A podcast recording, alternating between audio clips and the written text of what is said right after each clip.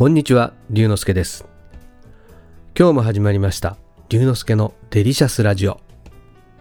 ラジオが大好き、私龍之介がデリシャスな話題をお届けいたします。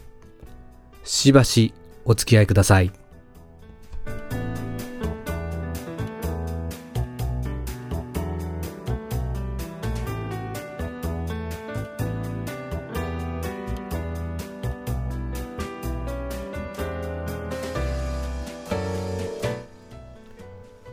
先週の金曜日の早朝、ラグビー日本代表の試合がありました。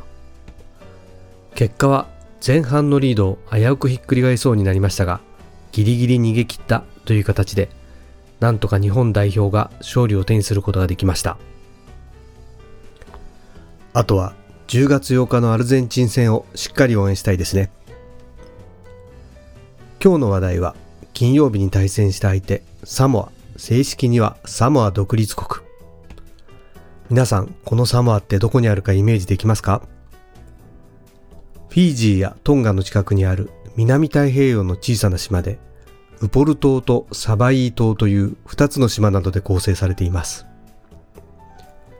実は私、今から28年前の1995年に新婚旅行でそのサモアを訪れているんです。日本からサモア行きの直行便はなく、一旦フィージーで乗り換えて、そこから2時間ぐらいのところにサモアがあります。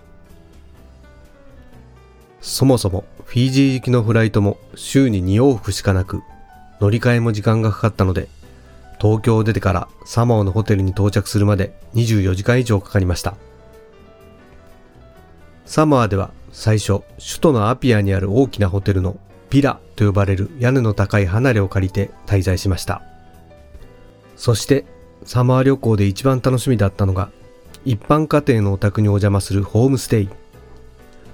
首都アピアの付近はコンクリート造りのビルや舗装された道路があり、いわゆる普通の都会の印象でしたが、車でしばらく走って海岸線のサラムーン村に到着すると真っ白な海岸線と青い空と海が広がっていて、点在する家も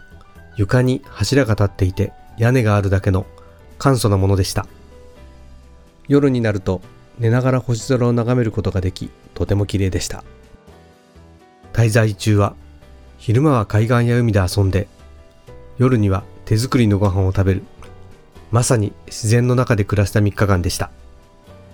サモアではいろんな人と出会いいろんな会話をしてとても楽しい日々を過ごしました。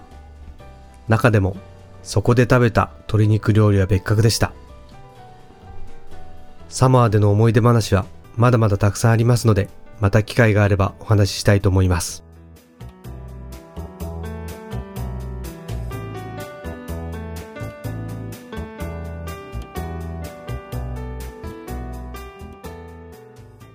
今日はラグビーの対戦国サモアには新婚旅行で行ったんですっていう話をしました。楽しんでいただけましたか？龍之介のデリシャスラジオ。次回もお楽しみに。お相手は龍之介こと新田龍でした。